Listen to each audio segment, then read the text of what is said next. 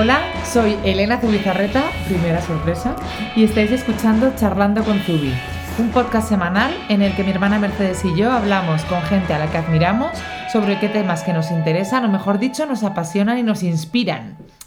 Hoy charlamos con Mercedes Zubizarreta, también conocida como Merzubi.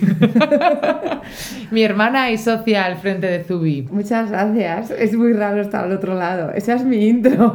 Pues por primera vez, porque Merzubi no me suele dejar tomar las riendas de la intro. Es su intro, la tiene ella y tiene un papel guardado que no me deja tocar. Pero por primera vez me ha dejado, me ha dejado tomar las riendas.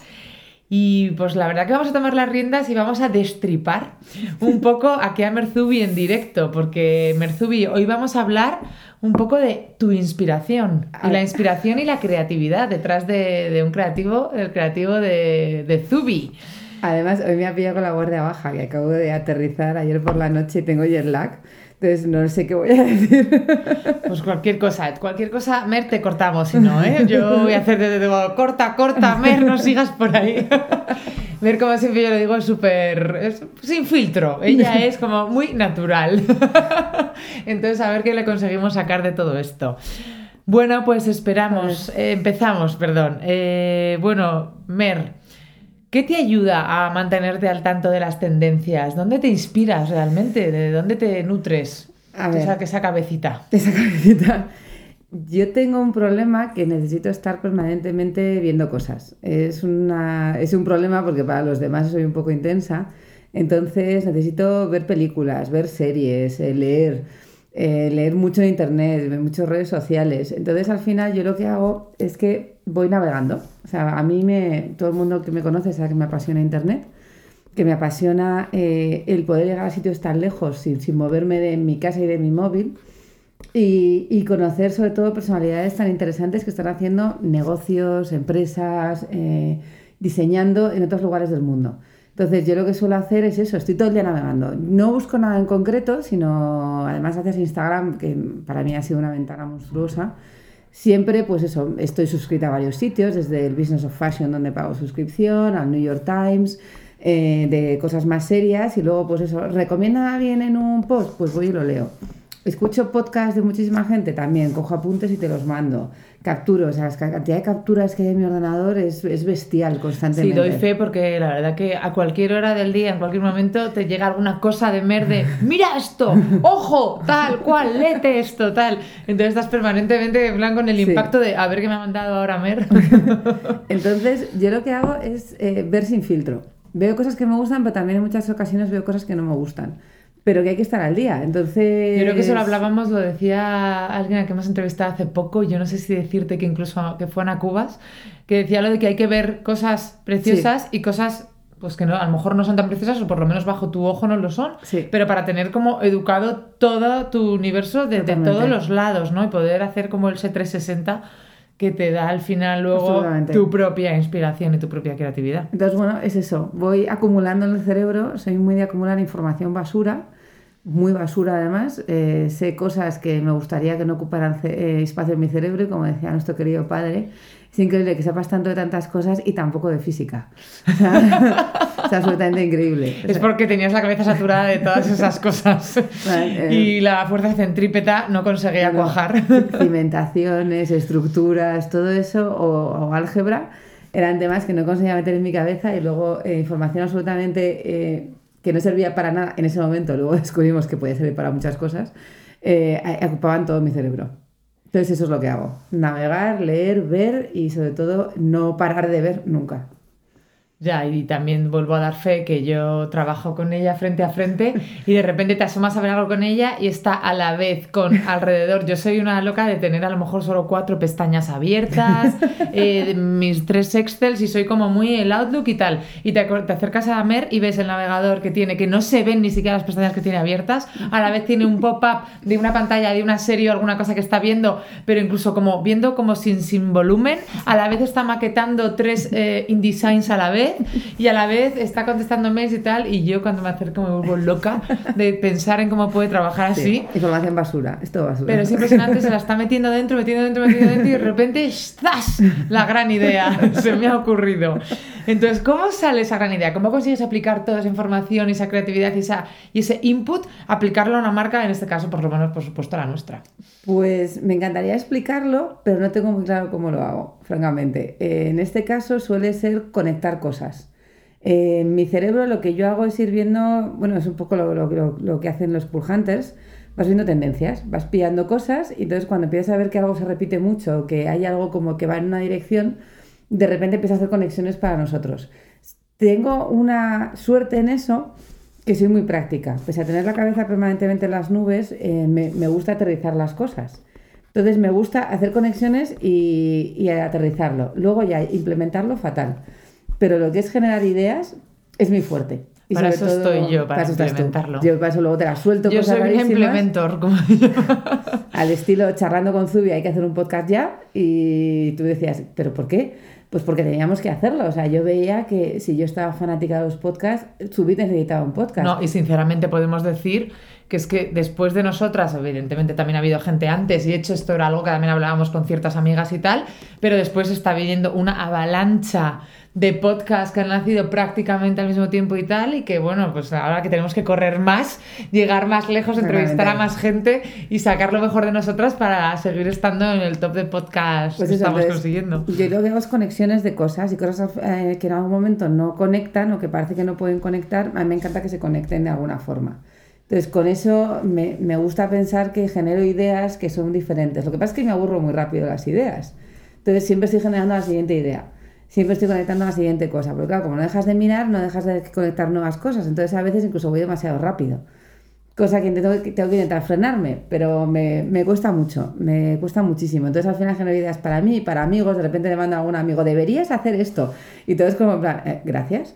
En plan, eh, es que yo creo que además así es como se hacen las cosas. Cuando yo genero una idea y la regalo o la comparto, creo que llegas a mucha más gente y que, y que lo hagan ellos también me pica hacer yo otra cosa después mejor que eso. Entonces, eh, no sé, me parece súper interesante. O sea, el mundo de las ideas, las ideas están para cogerlas y, y darles un uso. Hay que si usarlas, no, hay, que hay que hacerlas, hay que ejecutarlas, como digo yo. Tienes que hacerlas, pones en un cuaderno a ver qué pasa. Es verdad que, que algunas consultorías que hemos hecho en este consulting que hacemos de vez en cuando algunas marcas, amigas y tal, es que Mer siempre se trae como una batería de plan de comunicación, de ideas, de tal, y es que se le pueden ocurrir ideas de, de cualquier sector de lo más variopinto. Sí, es y divertido. es un poco lo que mola, ¿no? Porque aplicas cosas de, de, de, de cualquier sector a cualquier cosa y, y, que son válidas y molan, ¿sabes? Que es lo que mola, ¿no? No hacer las cosas como hace todo el mundo sí. al final. Ahora en este viaje además que estaba viendo mucho tema de hoteles, porque bueno, es un viaje así un poco especial el que hemos hecho en colaboración con una empresa con la que colaboramos que es Idor Traveler. Entonces estaba también muy centrado en determinadas cosas que he visto en, en, Bali. Entonces había trabajo mezclado también con un poco de diversión. He trabajado mucho, he dormido muy poco con eso del cambio horario.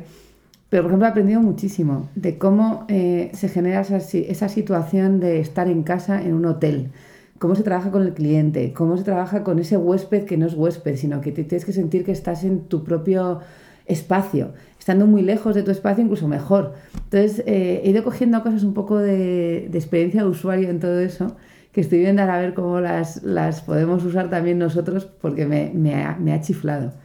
Y eso, claro, pues ¿cómo lo aplico? Pues no, todavía no tengo muy claro cómo, pero sí que se unirá luego con algo y haremos algo que una todo, o que una cosas, tres cosas, y otras tres, y otras cuatro.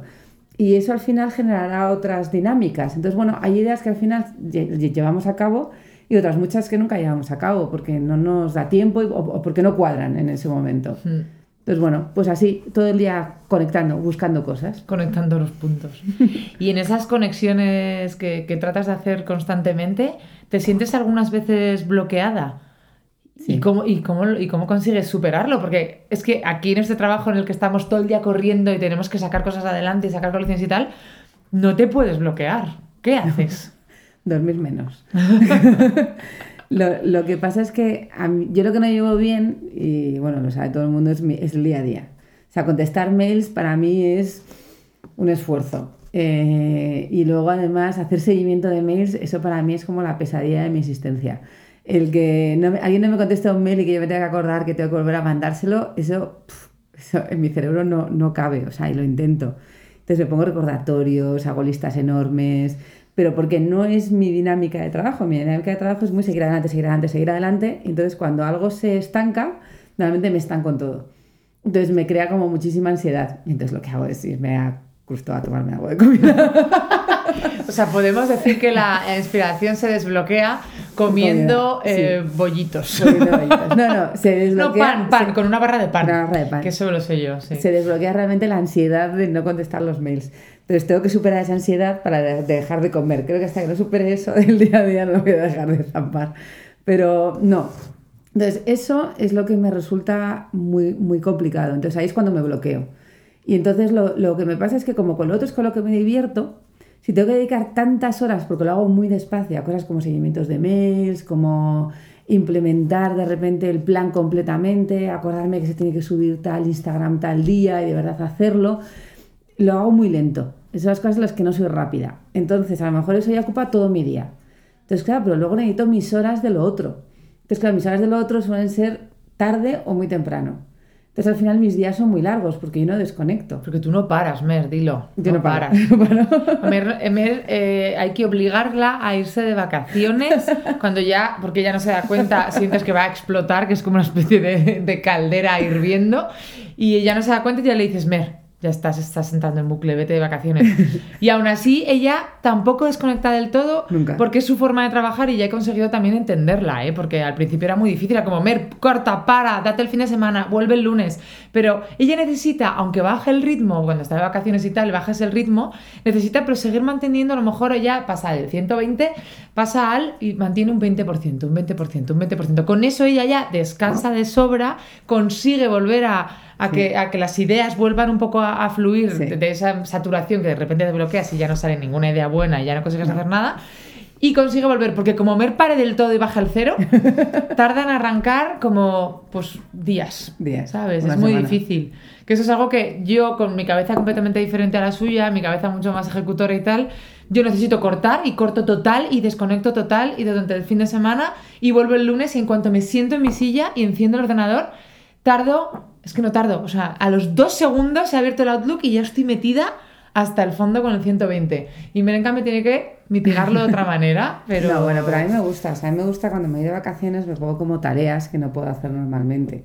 Entonces, yo lo cuento siempre. Yo en agosto no descanso ningún día. Lo que hago es todas las mañanas me creo una rutina de trabajo que suele ser para eh, pensar ideas nada más. Entonces me cojo todo lo que hacemos durante el año, analizo cómo ha ido cada una, o sea, soy muy organizada en eso. Entonces organizo por categorías de mi trabajo. Los podcasts, ¿qué es lo que hemos logrado este año? ¿Hasta dónde hemos llegado? ¿Cómo podemos mejorarlo para el siguiente? ¿Cuál es la forma de llegar más lejos con esta idea del podcast? Entonces, todas esas cosas yo las traigo luego después de verano. Entonces, yo en verano vuelvo encantada de volver a trabajar. O sea, todo, todo eso de la gente de eh, la depresión pos- posvocacional y todo eso, yo no la entiendo, porque a mí como me chifla de repente, ya lo he hecho todo lo que tengo que hacer de pensar y vuelvo. Entonces, realmente lo que estoy es deseando ponerme con todo eso que he pensado y, Es que es lo que y que trasladarlo a todo el equipo y, y seguir adelante. Entonces, sí estoy viendo que necesito hacer esos retiros más, mm, como cada tres meses, sí debería dedicarme una semana a hacer eso, porque saco mucho y luego si no, lo que tú decías, me canso y entro en bucle y entonces ahí ya no saco nada. No, no Y no saca soy sobre todo útil. nada bueno.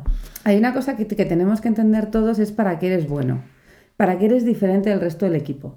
Entonces yo sé que soy diferente en generación de ideas y en animar al equipo y en entusiasmar, tanto al equipo como a nuestros seguidores y en contarles cosas nuevas y todo eso. Si yo paso muchos meses sin eso, aparte de que me quedo un poco baja, eh, se nota mucho, se nota que pierdo como mucha ilusión. Entonces yo creo que tengo que plantearme que a lo mejor mi ritmo de vacaciones no tiene que ser el, usuario, el, usual de la gente. A lo mejor tengo que cada tres meses irme a algún sitio, irme una semana, llevarme todos mis papeles, o sea, que no es irme a tirarme a la Bartola, que eso además a mí no me gusta, sino irme pues con todas mis carpetas y mis cosas, sentarme otra vez, ver hasta dónde he llegado, ver cómo implementar nuevas cosas, ver qué ideas se me ocurren, en un entorno que además a mí me motive.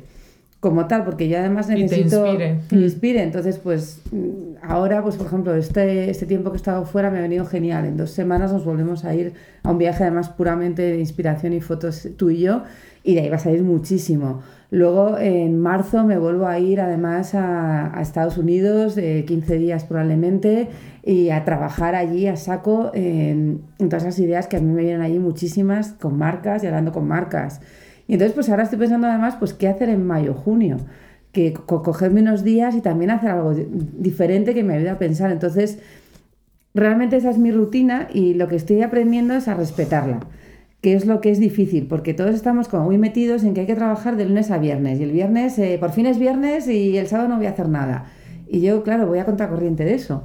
Todo el mundo es por fin es viernes y yo es por, por fin es viernes, mañana me levanto a las 7 para trabajar.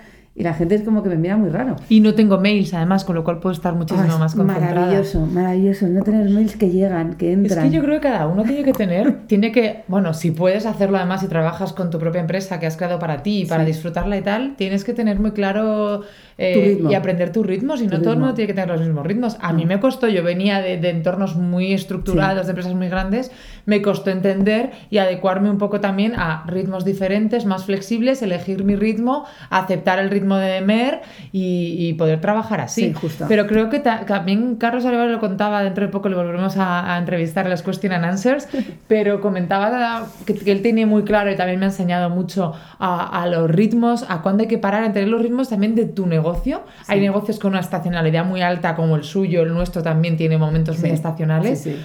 Hay que aprender a llegar a esos momentos estacionales, a esos picos súper descansado y muy bien, porque son picos en los que hay que darlo todo y te estás jugando a lo mejor en un mes el 30% de tus ventas en tales, que como llegues mal estás fatal y en otros momentos en los que hay que decir, acaba de pasar este pico, tengo que recuperarme y descansar. Y eso es súper importante, me parece... Yo, yo creo que es una cosa que deberíamos aprender todos y, a- y aplicarlo también a las familias. O sea, también a los niños se les ha impuesto que tienen que descansar en determinados momentos y parece que toda familia tiene que hacer el mismo descanso que hacen los niños porque está todo súper impuesto. Y quizás tú necesitas ese espacio para tú también descansar un poco, si te lo puedes permitir, que a veces es simplemente decir, oye, hoy no voy a trabajar, me cojo el día libre porque los niños van a estar en el colegio y mi marido va a estar trabajando y yo voy a estar en casa y voy a descansar. O voy a hacer esas cuatro cosas que tengo que hacer y me voy a coger un día libre cada cuatro meses. Y, me, y hacerte tu ritmo y que a veces es necesario. Y yo creo que en el siglo XXI yo creo que es lo que tenemos que conseguir todos y tenemos que conseguir que las empresas también lo hagan. Que sean más amables con los ritmos de las personas. Y que te respeten un ritmo que a lo mejor es tu máxima eficiencia, ese ritmo, Mm. y que no todos tenemos el mismo. Y que para mí, además, bueno, y aquí también lo intentamos con todos, intentamos que todo el mundo, si necesitas un día, no pasa nada, aquí no va a haber tampoco un conteo hiper estricto de todo. Pero yo creo que eso es importante, y conocerte a ti mismo y ver, pues eso, soy de mañana, soy de tarde, cuando tengo que hacer ejercicio, que si necesito estos descansos, que no son descansos, que al final es productividad de la empresa. O sea, yo me to- tomo esa semana para trabajar en Zubi, no me la tomo para tomar el sol me la tomo para volver y dar mucho más en mi trabajo. Por lo tanto, al final es, es trabajo. Y entonces, Es mejora tu trabajo todo. Mejora mi trabajo, es- entonces- Es la idea, vamos. para mí tra- mi trabajo es lo que más me gusta en el mundo. Entonces voy a hacer siempre todo lo posible por hacerlo lo mejor posible. Y volviendo un poco a la creatividad, así fuera del trabajo, hablabas de los fines de semana. eh, esa creatividad, ¿qué más cosas? ¿Dónde la encuentras fuera del trabajo? ¿Y, y crees que está al alcance de todos al final? Hombre, yo creo que con Internet está al alcance de todo el mundo. O sea, a mí cuando alguien me dice que, que es imposible saber qué está ocurriendo en todo el planeta, no es cierto. O sea, realmente ahora mismo con Internet podemos llegar a todo. Hay traductores para entender webs en las que no entiendes. Eh, reconozco que me cuesta ir a exposiciones. Me cuesta muchísimo. Es algo que hago un esfuerzo. Porque, bueno, antes porque me movía más en coche y, y era complicado, ahora con la moto reconozco que me siento como libre. Soy la Valquiria Veloz y voy por, y voy por Madrid. A Gran Vía, A Gran no Vía, y dónde. ya no me importa porque voy en mi Vespa. y ¿A las motos las van a dejar entrar en la zona de Sí, exclusión? a determinadas horas, hasta las 10 de la noche. Ah, muy bien. Entonces, me impongo un poco al mundo cultural, porque como leo mucho de esas cosas, luego el, el verlo en directo quizás me cuesta más. Lo reconozco, ahí tengo un hándicap que me encanta la gente que todos los sábados va a una exposición. Entonces, ¿con qué lo suplo mi, mi falta de cultura quizás en ese lado? Leyendo muchísimo. Y luego, por ejemplo, me chifla la música, como todos sabéis, voy a muchos conciertos.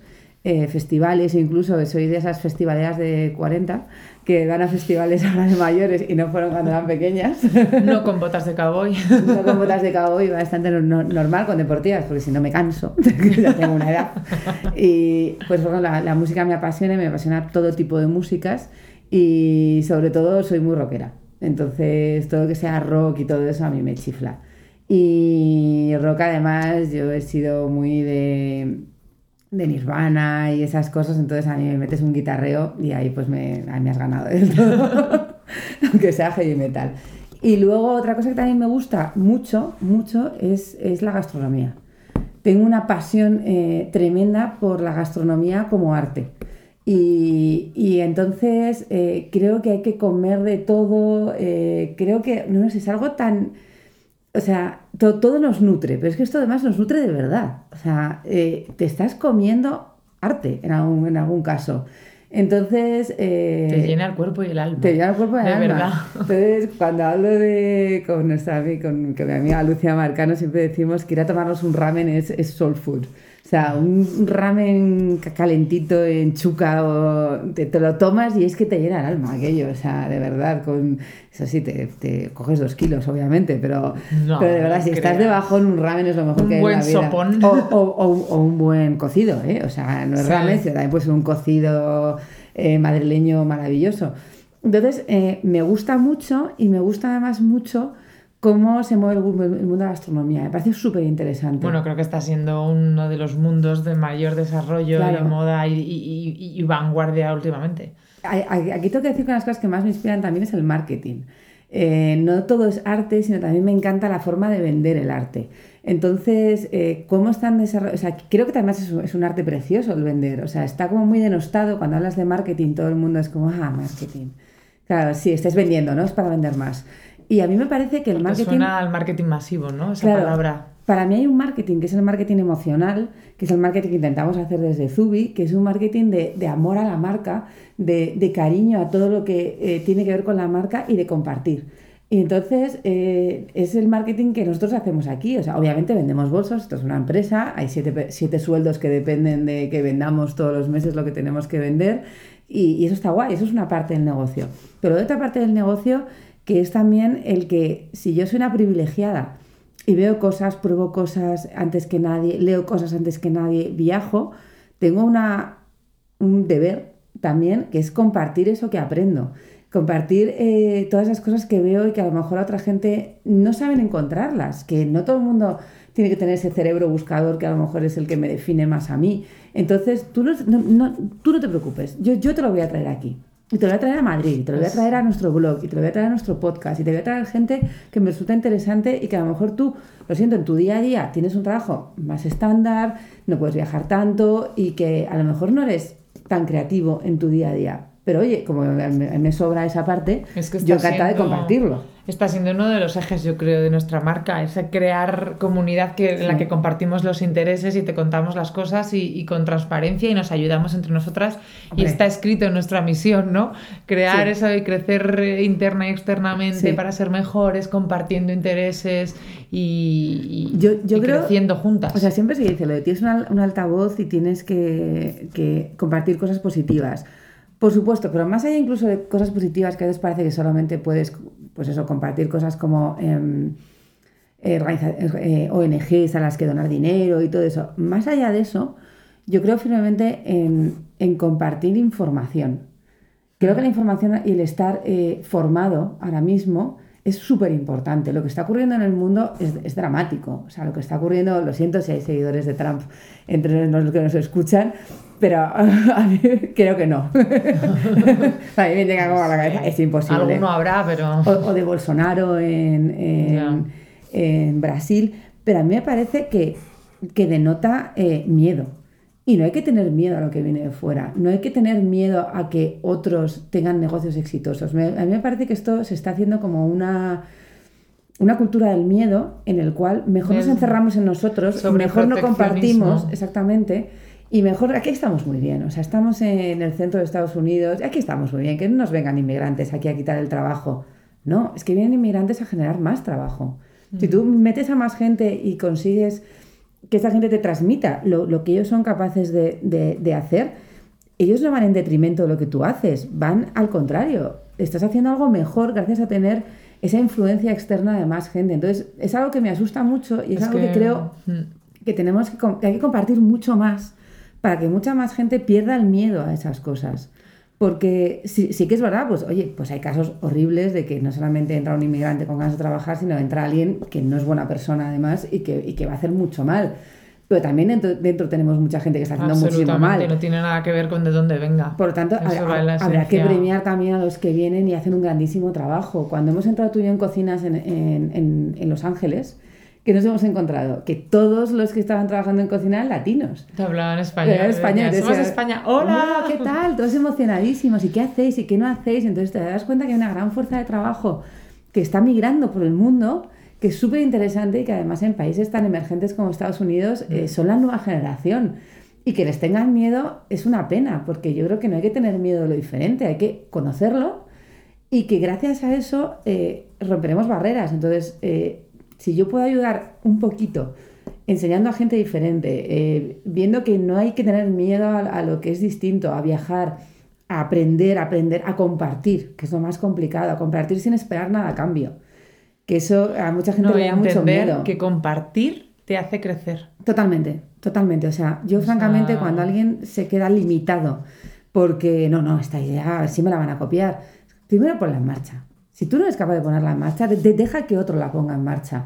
Pero eso de tengo una buena idea, me la guardo por si me la roban, entonces nu- nunca la pones en marcha. Es ridículo. Y algo que nos no dijeron una vez, que, que la, la información y, y las cosas que te cuentan, eh, tienes que dejarlas, o sea, lo que tú aprendes tienes que ap- hacerlo aprender a otros. ¿no? Y que tiene que fluir ese conocimiento. El Totalmente. conocimiento debe fluir para que se haga más grande, se enriquezca y, y de repente caiga en manos de alguien que, que utiliza eso para algo mejor. Vamos, el, el agua estancada se pudre. O sea, Totalmente. no, no hay mejor ejemplo que ese. El agua estancada no fluye, no evoluciona, no abre nuevos caminos. Por lo tanto, todo lo que sea a veces incluso excesivo, porque a veces era, de, mira como, ¿pero de qué vas? ¿De qué vas compartiendo eso? Y es como, no, bueno, pues yo ya lo he usado. En mi mano estará volver a usarlo, pero distinto Mejorado. mejorado. Entonces, la verdad es que con sus amigos y todo, yo no tengo ningún problema en echar cables o lo que sea cuando me lo piden, o si se me ocurre algo o encuentro algo, lo mando corriendo, en plan, oye, deberías hacer esto porque es la leche. Y, y- y así trabajamos. No sabemos trabajar de otra forma, me encantaría, alguna gente dice que no está bien hacerlo así, pero francamente, yo es la única forma que tengo de trabajar, es la única forma de liberarme ideas en la cabeza para dejar eh, hueco para otras. Por lo tanto, Y ponerte las pilas para ir más por delante. Totalmente. Con lo cual.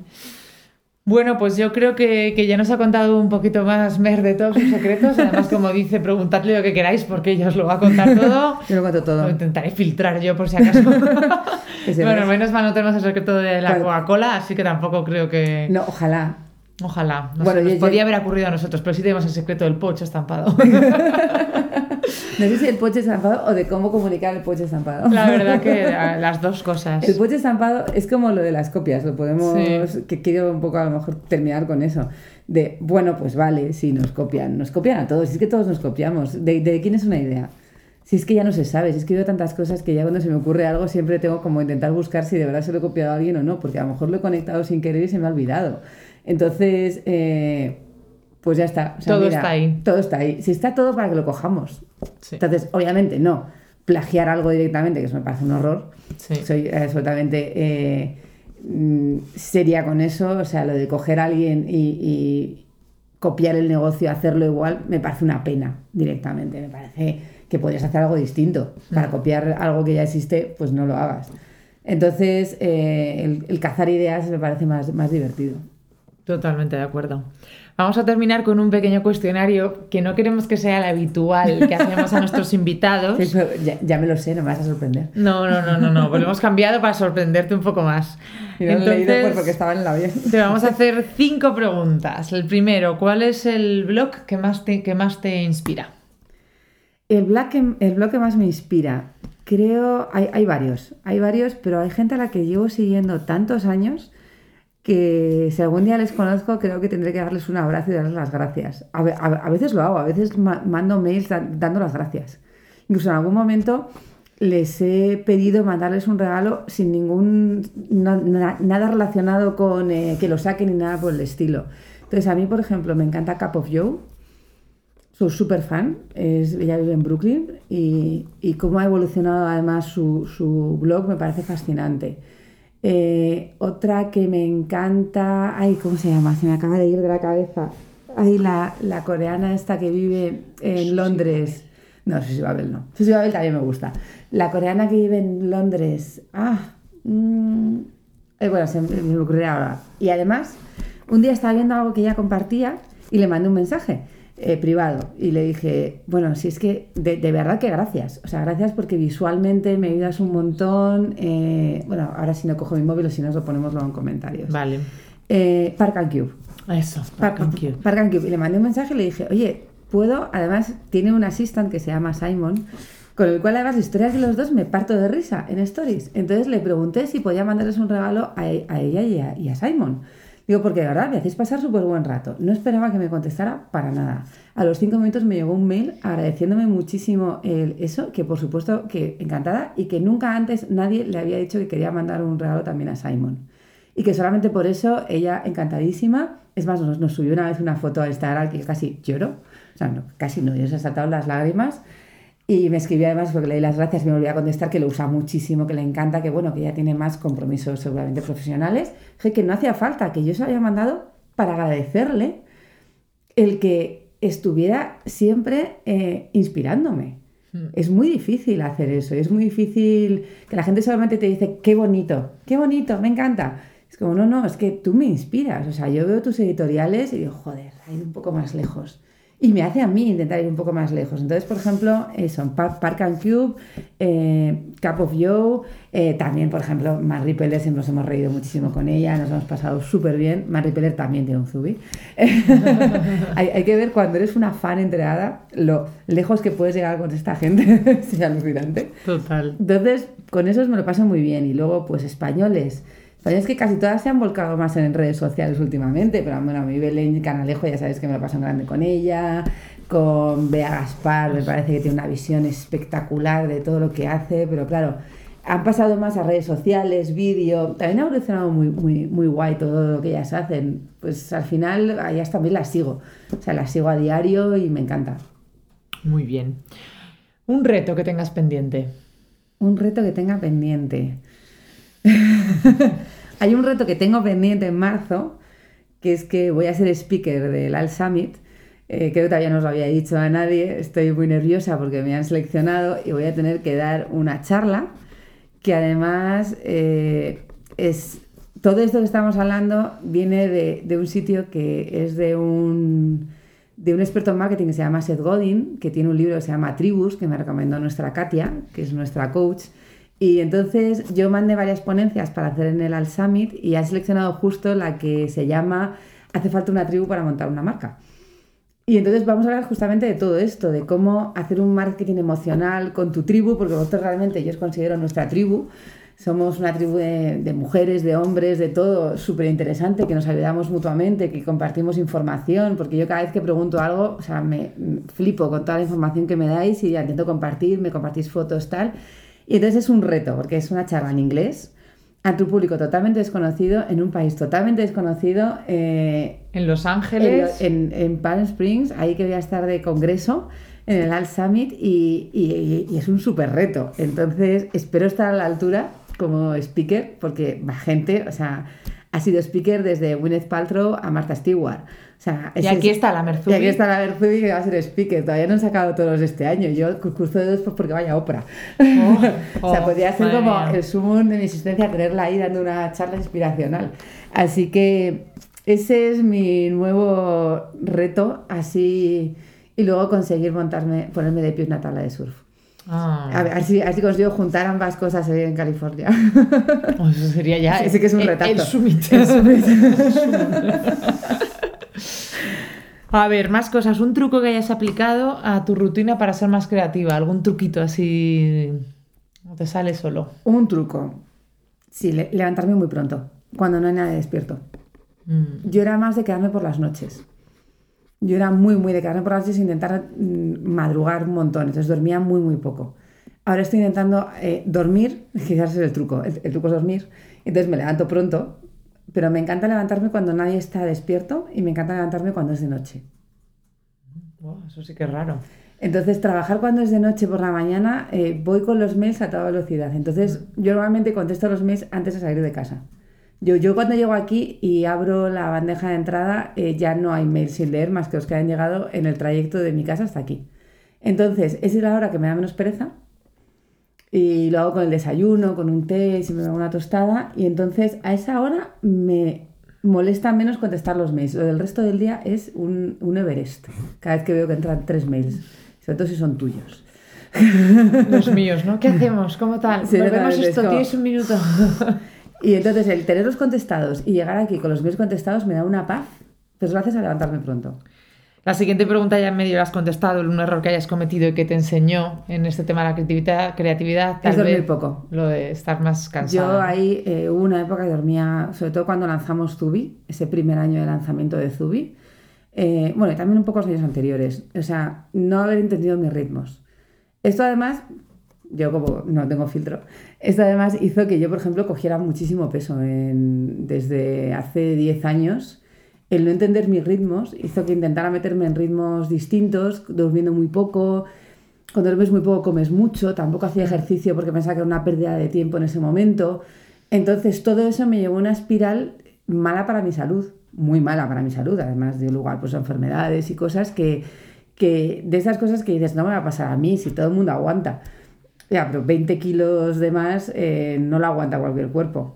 Ti- Tiene que llevar aparejado algo detrás. Y, y, pues la rodilla un poco peor, tal. Entonces de repente dices, ostras, es que no he cumplido 40 y estoy hecha una decrépita. Entonces ahí también me di cuenta que hay unos ritmos del cuerpo que si los respetas, eres tu salud es lo importante. O sea, en todo esto hay una cosa muy importante que, que es la salud. Entonces, yo es una cosa, es un error que cometí, e intentar abarcar todo sin que, sin llegar y que lo he pagado con la salud. Así que. Bueno, que está fenomenal, ¿eh? Que no os ha- hemos acabado de una Ah, manera sí, sí. muy dramática. Pero claro, Hay solo- Merzubi para muchísimos años. Pero oye, que lo de solo puedo comprar ropa en algunos sitios, ¿eh? que ya os lo cuento siempre con mi Zubi de hoy, pero, pero sí que es verdad que eso también es un poco frustrante a veces, el decir es que solo puedo comprar ropa en determinados sitios, no hay mi talla, entonces bueno, tu salud también es eso, que la rodilla me No, duela, hombre, por supuesto, es una parte importante. que yo esquiaba un montón y ahora cuando esquío, uf, pues me cuesta, entonces me da mucha rabia, porque dices, no, no llego y debería estar llegando. Entonces, claro, mi salud está bien, oye, que todo tengo de todo el mundo, pero vamos, que ahora tengo, ahora que he estabilizado todo eso, creo que puedo coger ese nuevo momento en el de mejorar también en ese área, no solamente que es trabajo, Hmm. sino es personal. Pero eso es lo que más me va, me va a costar. Ese es el siguiente reto. El parar. El summit. Sí. Pasado el summit. Y por terminar, dime el nombre de tu, tu creativo más inspirador. Una persona creativa que te haya inspirado muchísimo, que creo que sé quién es, pero ¿Sabes quién es quién es? no lo voy a decir yo. A ver. Es Ferran Adrià, Sí. el cocinero. Sabía. A mí Ferran Adrià, además, creo que hemos nacido el mismo día del año, que son los dos del 14 de No mayo. me lo puedo creer. Eso no lo sabía. Lo vamos a buscar. Sí, sí, no, además le, le conocí, en su momento hice un esfuerzo enorme por cenar en su restaurante antes de, antes de que cerrara. Yo he cenado en, en el Bulli. Tenemos un bolso arriba que lo corrobora, que es el Pouch Rosas, que está hecho justo a la salida del restaurante. Justo. Y a mí es una persona que me, me encanta. Creo que se parece mucho a mí, que somos muy creativos y muy, y muy eh, energéticos con la gente que tenemos alrededor, pero a mí me encanta que él eh, es muy marketingado también como yo. O sea, no es una persona solamente creativa, sino es una persona creativa y que tiene un gran marketing en su cabeza, cosa que me encanta. El, porque parece que esas dos cosas no puede serlo. Si eres creativo, eres creativo, y si eres al marketing, le das al marketing. Pero creo que eh, esa confluencia de esas dos cosas me, me anima mucho en que mi cabeza no está tan mal. Y luego, además, llevó adelante algo. El primer restaurante que cerró seis meses al año. O sea, todo el mundo dijo que estaba loco, que había que facturar cenas todo el día. Y, él dijo que no, seis meses al año. Que tenía que, que pararse a evolucionar lo siguiente. Pues que no solamente evolucionaba lo siguiente, sino seis meses. Él, todos los años, cuando terminaba la temporada, hacía un libro donde dejaba todas las recetas que se habían hecho y las explicaba para que todo el mundo se las pudiera copiar. De forma que él ya se imponía que en la siguiente temporada tenía que generar todo nuevo. O sea, me parece increíble. O sea, me parece que es ponerte un listón de compartir a un nivel de, oye, ya he hecho esto, al año siguiente, al año siguiente tengo que hacer el doble. ¿Qué es la, ¿Cuál es la forma de meterme esa presión? Voy a publicarlo todo. Entonces, claro, todo el mundo sabía hacer espumas al año siguiente, sabía hacer esferificaciones al año siguiente, y yo solamente podía evolucionar sobre ello. Y así aguantó muchísimos años. Se recluía. Entonces, claro, pues sus comidas obviamente tenían un precio muy alto, no solamente por la cantidad de platos, también por la cantidad de gente que estaba ahí trabajando, y porque cerraba seis meses. Y estaba muy limitado el número de personas que podían ir. Por lo tanto, ¿cuántas, ¿a cuántas personas servía? Y se tenía que vivir todo el año de aquello para seguir evolucionando. Me que era un concepto nuevo que él impuso, que él eh, eh, consiguió que fuera rentable, además, y que abrió un mundo nuevo a todo el mundo. Y a mí con Zubi me encantaría en algún momento abrir un mundo nuevo a unas marcas de moda o de ropa o de lo que sea, que puedan decir, hay otra forma de hacer marca que no es a base solo de vender productos, sino también de evolucionar y aportar algo a todos los demás. Y para mí eso, o sea, Fernanda es una persona que me impacta. Y bueno, además cuando le, he conocido siempre ha sido muy cariñoso. Algún día, Fernanda te quiero en podcast. Si alguien le conoce y nos puede acercar a Fernanda sería súper emocionante para mí. No, Merzubi se muere. lo, lo dejo aquí abierto. Seguro que hay alguien en toda nuestra red, porque siempre pasa, que le puede conocer o estar cerca que de nos lo puede conseguir. Por Dios, sería precioso. Bueno, pues muchas gracias Merzubi por abrirte en canal y compartir con nosotros. Y me, paso de tiempo y todo. Toda tu creatividad. Sí, nos hemos ido un poco, pero yo creo que tus fans lo van a, lo van a agradecer. fans. Pues bueno, gracias por escuchar este nuevo capítulo de Charlando con Zubi. Si os ha gustado, os animamos a compartirlo en redes sociales. Podéis encontrar todas nuestras charlas en nuestro canal de iTunes, Charlando con Zubi, y en nuestro blog. Nos despedimos hasta la semana que viene con un fuerte abrazo. Gracias.